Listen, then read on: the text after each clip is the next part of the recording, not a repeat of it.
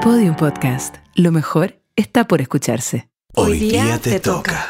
Porque hoy día te toca. Hablar de sexo. Una conversación íntima para entender todo eso que siempre quisiste saber. Pero nadie te quiso contar. Hoy día sí. Hoy día te toca. ¿Hoy día me toco? No, hoy día te toca. Porque mientras más lo hablamos, Mejor, lo pasamos. Soy Cata Ramírez Soy Nico Aguirre, y juntos somos educadores sexuales de pares. Que es como que tu mejor amigo sepa mucho de sexo. Sexo, sexo, sexo, sexo. Yo necesito contarte algo, que no sé si está bien que te lo cuente, A ver. pero... eh, ¿Un chisme? Sí. Me encanta. ¿Te acordáis de mi amiga Paula? Esa morenita de pelo crespo. Esa misma. Me acuerdo perfecto. Que era terrible buena onda, que venía con el Sí, pololo siempre, toda la cuestión. sí. Y que ellos dos como que se vestían igual. Eh, Eso, que hacían todo igual. Eran bien parecidos. Sí, me acuerdo. Sí, sí, sí. Terminaron. Ah, Sí, terminaron de golpe, no sé, ella me contó que no aguantó más y que terminó.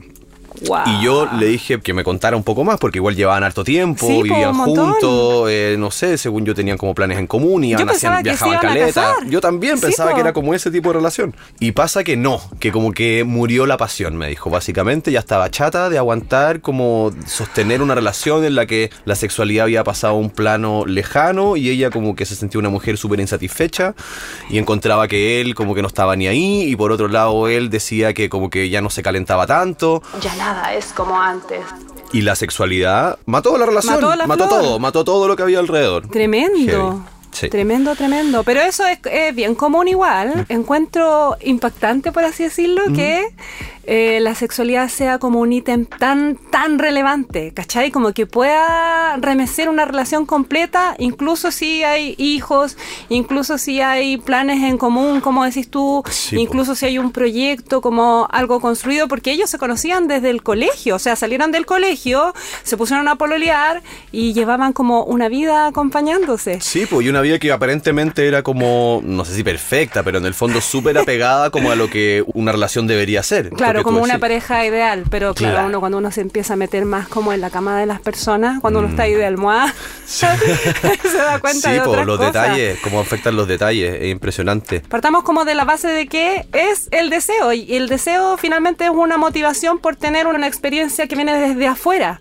Entonces es súper sencillo entenderlo que cuando yo tengo a esta persona hace mucho rato al lado mío, como que puedo pensar y me puedo relajar y decir como, ya lo tengo, ¿por qué lo voy a desear? ¿Cachai? O podría decir como, esta persona ya está aquí conmigo, Eso es algo que pasa, pues también que hablábamos el otro día, que como no olvidemos que nuestros cuerpos son milenarios también y que cumplen Sí, po. muchas funciones que cuando se produce un primer encuentro, una atracción, se genera una necesidad vital en tu sistema de estar con esa persona porque vamos a prolongar la existencia como sea, de la po. especie, digamos, como una cosa muy biológica. Oye, eso es súper interesante es heavy, porque po. sí, po, hay una explicación muy científica, muy ñoña para ese fenómeno. Cuando estamos en los primeros momentos de una relación, ¿cierto? El cerebro se configura en dopamina, que es este neurotransmisor que es muy parecido como Como una droguita. como una droguita, pero Mm. una droga cara, ¿cachai? muy andera y muy cara. Entonces el, el cerebro primitivo se dio cuenta que el incesto le hace súper mal a la especie. Pero nuestro cerebro quedó así. Entonces cuando estamos recién saliendo con alguien, estamos endopaminados. Y yo pienso en mí y recuerdo como cuando estaba así como enamoradilla, empotadilla, como llego tarde a trabajar, no quiero comer, ¿cachai? Como que me acuesto súper tarde. tarde, hago todo lo que quiero todo el rato, como todo el placer, rato. placer, placer. Y entonces eso es súper costoso para el organismo, ¿cachai? Claro. Porque a largo plazo terminaría ahí como hecho bolsa. Como tu energía vital no, no puede sostenerse no, no así se por, sostiene para nada. por mucho tiempo. Entonces lo que pasa es cuando ya está en una relación más estable, ¿cierto? Claro. El cerebro como que cambia y en vez de estar en dopamina, cambia por oxitocina. Oxitocina. que es la hormona del cuidado, del amor, de la seguridad, de la confianza. Sí, que la mujer la secreta mucho cuando en el momento del parto. Sí, po, y después también. El hombre también, incluso. En el, en el apego con tu hijo, qué sé yo. Entonces, lo que hace tu cerebro es como entender que esa persona que tú querías ir con papa frita es parte de tu clan, ¿cachai? Entonces ya no te la Claro. podéis tirar. O sea, tú me estás diciendo que, que tu cuerpo ve a tu pareja como a, a tu tía, a tu Claro, abuela. como parte, como... parte de tu familia. Y entonces en esos vínculos el deseo espontáneo no ocurre. Ups. Entonces necesita como un trabajo súper consciente para intencionar momentos donde el deseo aparezca. Pero tenemos esta eh, enseñanza también súper antigua, ¿cierto? Afirmada también del, del, amor Disney, ¿cachai? Del amor romántico, donde esperamos, claro. ¿cachai? Donde esperamos que el deseo surja de manera súper espontánea, que la chispa siempre esté, independiente de si hacemos cosas para que eso ocurra o no, ¿cachai? Entonces tú escucháis discursos de parejas que dicen como, no, ya murió la flor, ya nada es como antes pero antes estaba ya en otra situación, como que nos está contextualizando que ahora eh, está en otro en otra etapa de tu... En otro lugar de tu cerebro enfrentando la situación. como que eso es muy importante tomar conciencia de eso. Yo creo que eso en muchas cosas, eh, como por ejemplo hasta en esta disciplina que yo trabajo, el Animal Flow, es muy importante saber que en un principio uno hace, está en un modo de percepción y de recibir información y digerirla, y luego uno cuenta con esa información dentro de uno y ya no es novedosa, sino que es parte de tu presente. Entonces, a mí me ha pasado, o, antes me pasaba también, como en mi caso, hombre heteronormado, súper en un colegio súper tradicional, como entrenado a pura porno y paja, básicamente durante la adolescencia. Entonces, después en el tiempo, uno se iba dando cuenta de que, claro, en estas relaciones tal vez más cortas, más fugaces de adolescente, todo es todo el tiempo en dopamina porque uno alcanza, no alcanza tampoco a desarrollar una, relación muy larga. Entonces, es así también. Sí, pues, ¿cachai? O sea, si yo, eh, como explico el deseo, ¿cierto? Alejado de la cosa como erótico sexual, yo deseo la experiencia que me va a entregar eh, comprarme un auto, ¿cachai? Y visualizo el placer que me va a significar subirme a ese auto y andar como a toda velocidad por carretera y sentirme súper cool, ¿cachai? Pero cuando ya tengo esa experiencia, entonces como que, ¿qué hago? Me compro el modelo que sigue. También esta forma de enfrentarse a esta sociedad también que nos estandariza todo, ¿no es cierto? A todo le pone eh, una forma y lo cosifica, entonces si tú no tienes esto, te falta esto. Si tú estás buscando esto, nosotros podemos hacerlo mejor. Y en el sexo pasa lo mismo, como... Igual, igual. Si tu relación no está funcionando, eh, prueba con esta cuestión. Entonces uno empieza a estandarizarse y decir, chuta, el, este se calienta con esto, o el otro día alguien me contó esto y a mí esa weá no me pasa, ¿qué me pasa a mí? Y esa es, yo creo, como la, la, gran eh, pregunta. ¿Qué me pasa a mí? Estándar que es súper rígido. Entonces, si tu deseo no se despierta en base a esa estructura, ¿cierto? A esas reglas donde eh, la, eh, las zonas erógenas son no sé, esta, esta y esta, ¿cierto? Entonces hay un problema conmigo. O si yo no me siento, como decirlo, atraída por ciertas prácticas o sexo penetrativo, ponte tú, em, estoy mal igual. Yo creo que en la medida en que uno abre ese espectro, ¿cierto?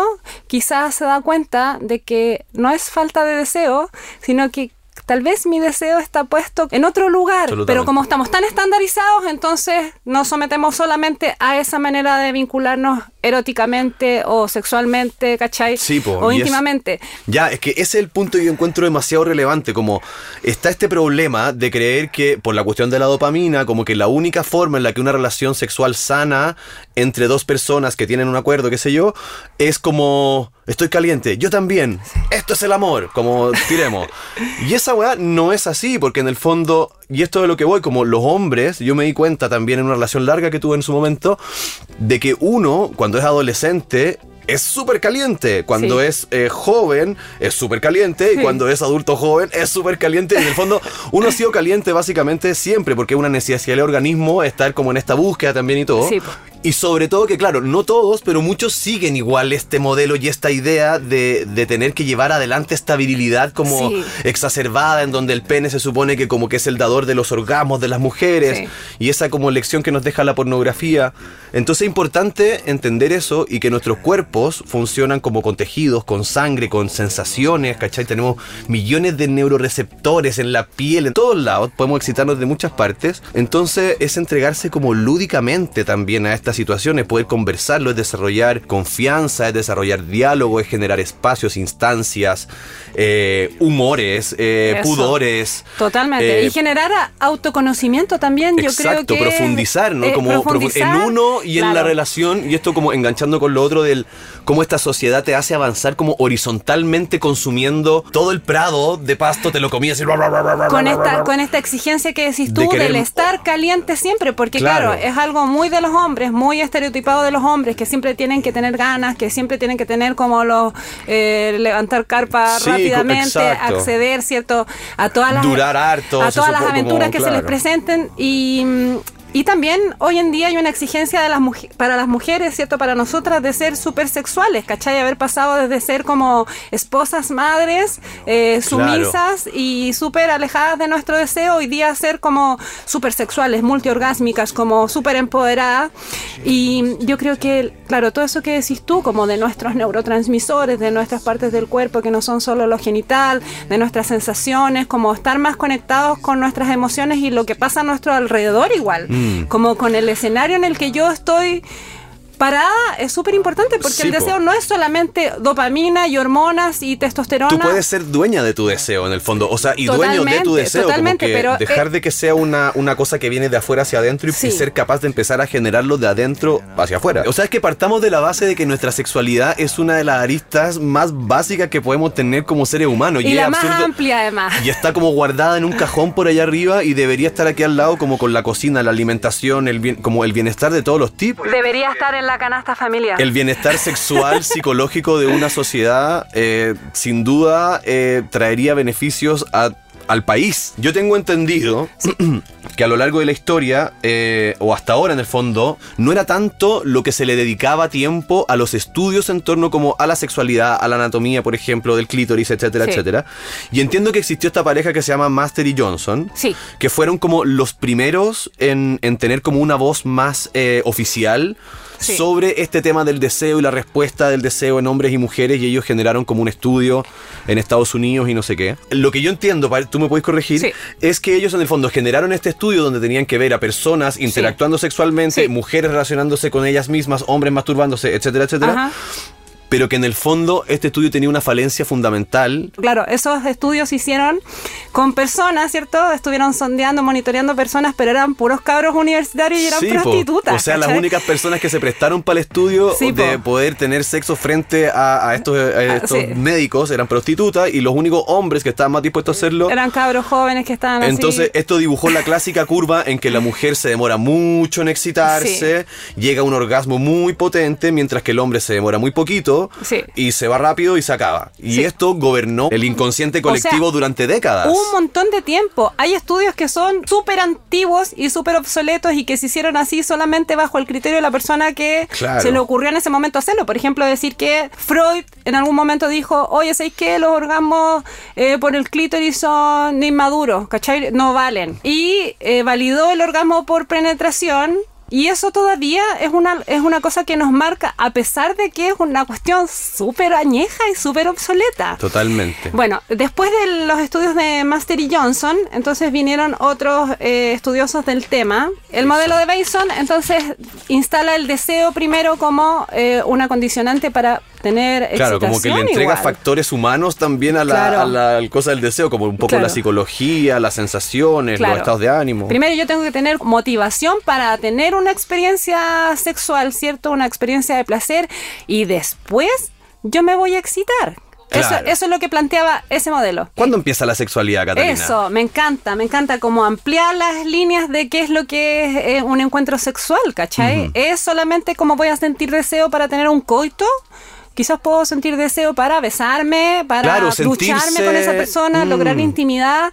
Y lo que estábamos hablando acerca de estos modelos, ¿cierto? Después dijeron que el deseo podía aparecer en cualquier parte. ¿Cachai? Del encuentro sexual. Eso yo creo. Sea el que o sea. O sea, yo puedo ir a un encuentro sexual motivada por este deseo espontáneo, ¿cierto? O puedo ir motivada por otras situaciones que pueden ser porque quiero generar intimidad, porque quiero tener contención, porque quiero tener un orgasmo porque y quiero aprender a cómo se hace también esto de tener una relación eh, libre de expectativas, digamos. Sí pero las expectativas siempre están ahí rumiándonos en la oreja también. Por eso es que, como todas las otras actividades que no sean penetración, se ven como las hermanas pobres del sexo. Sí, anda a decirle tú a un hombre que la sexualidad puede ser sin penetración. Es como un totalmente impensable. Mi pene, mi pene. Como, ¿y dónde va mi pene? ¿Y dónde y mi eyaculación? Y... Sí, pues, pero para nosotras también es así. O sea, yo hasta hace muy poco era como, o no defino sexo, sino hasta que alguien me penetra.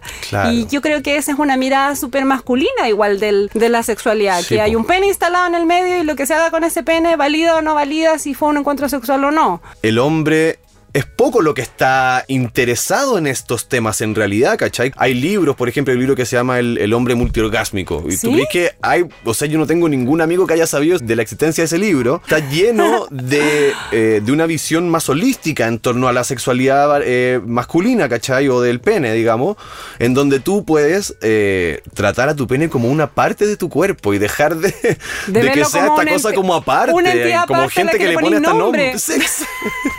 Yo tenía unos amigos muy cercanos que no eres tú, ah, es solo una coincidencia, que hacían, ¿te acordáis? Que hacían unos ejercicios con el pene y se colgaron sí. toalla mojada. Hacía, pues, sí. Ya con el Nacho hacíamos eso de repente. Pero es que. Tú te son- echaste al agua.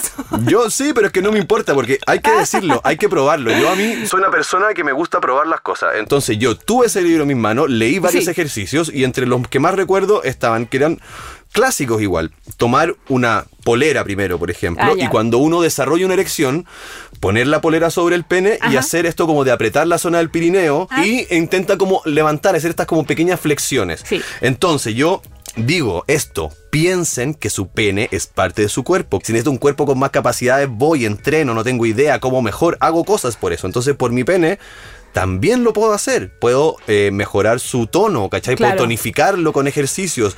Puedo controlar toda la musculatura que tenga que ver. Y entonces, en el fondo, como decís tú, como para tener integrado, ¿cierto?, nuestra genitalidad a todo, ¿cierto?, como, como un cuerpo integral, hay algunos ejer- ejercicios que si bien no te van a mantener excitada, te van a ayudar como a conectar, a decir como... "Mm, algo está pasando allá abajo y tenerlo más integrado a ti. Existen unas bolitas que tienen peso adentro que se llaman bolitas Kegel, Perfecto. que son especiales para tonificar tu piso pélvico.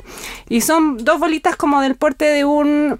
que se me va a caer el carnet aquí, como... ¿Te acordás de este ¿Una que nuez? se llama bow- El bowling? bowling, claro que sí. En dos bolitas bowling, dos kayak bowling, con una cuerda que se ponen dentro de la vagina. Entonces ahí tú te pones esas bolitas que tienen un peso adentro que incluso y entonces inmediatamente tu vagina le manda una señal a tu cerebro de que hay algo que afirmar ahí. Entonces solito el músculo hace el ejercicio de apretar y soltar. Entonces tienes tu, tu tono, está con más tono, ¿cierto? Esa parte de tu cuerpo. Pero lo que a mí más me gusta es que tú vas caminando, por ejemplo, yo me las pongo para sacar a pasear a mi perrita 10 minutos, pero estoy cachando que algo ahí pasa. Entonces como que mi predisposición a conectarme con esa zona mía, que es mi zona erógena, Es- ¿cierto? claro. Por lo menos para mí, eh, está mucho más cerca. Lo encuentro hermoso porque eso eh, también ayuda, como estos ejercicios y conectarse con tu, con tu sexualidad de otro lugar, ayuda a esto que estamos diciendo, de incorporar, como de tener una conciencia por tu, por tu integridad, como dejar de separarnos en mente, cuerpo y pene, o en mente, cuerpo y vagina. ¿cachai? Sí. Y empezar a integrar una cosa con la otra y, y es como, a mí me encanta compararlo con, con lo culinario, porque en el fondo, A ver. si me da hambre, yo como que reconozco esa sensación en mi estómago y además me puedo imaginar una, algo que me gustaría para satisfacer esa hambre. Y soy capaz de dármelo, ¿cachai? Sí. Y con la sexualidad a veces uno no lo tiene tan claro. A veces uno se excita por algo que puede ser una cosa que ni siquiera uno es tan consciente. ¿Qué pasó nomás? Y luego tampoco sabe bien cómo encaminar esa energía o la, la mete al tiro el embudo, este que, que hace que todo termine como en, ah, que tiraría con alguien, pero llegáis a la casa y ya no está ahí. Tal vez se te pasó y es como, oh no, y empiezan cosas que pueden ser heavy ¿Cómo? como existenciales por una sexualidad mal conectada, ¿cachai? Sí, po.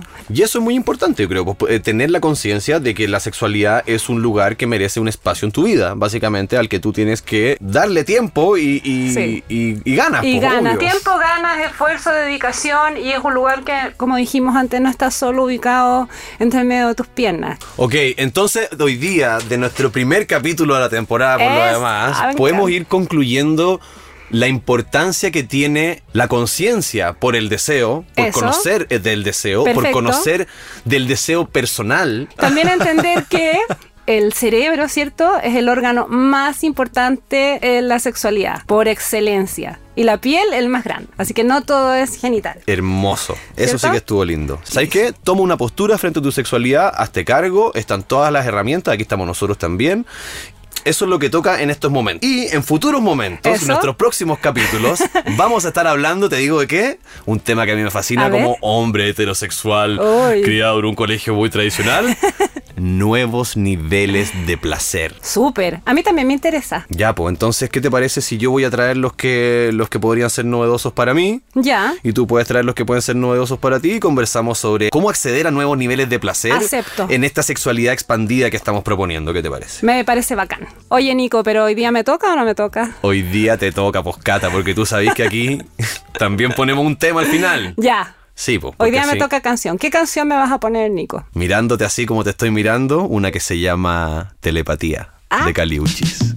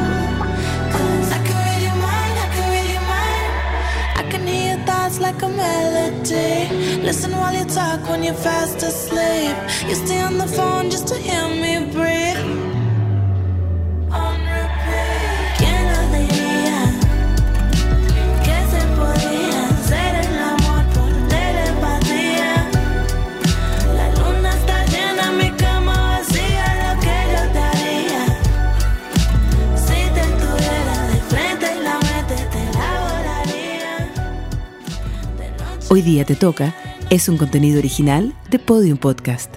Para escuchar más conversaciones como esta, entra a podiumpodcast.com, Spotify o donde escuches tus podcasts. Síguenos en nuestras redes sociales y búscanos como Podium Podcast Chile.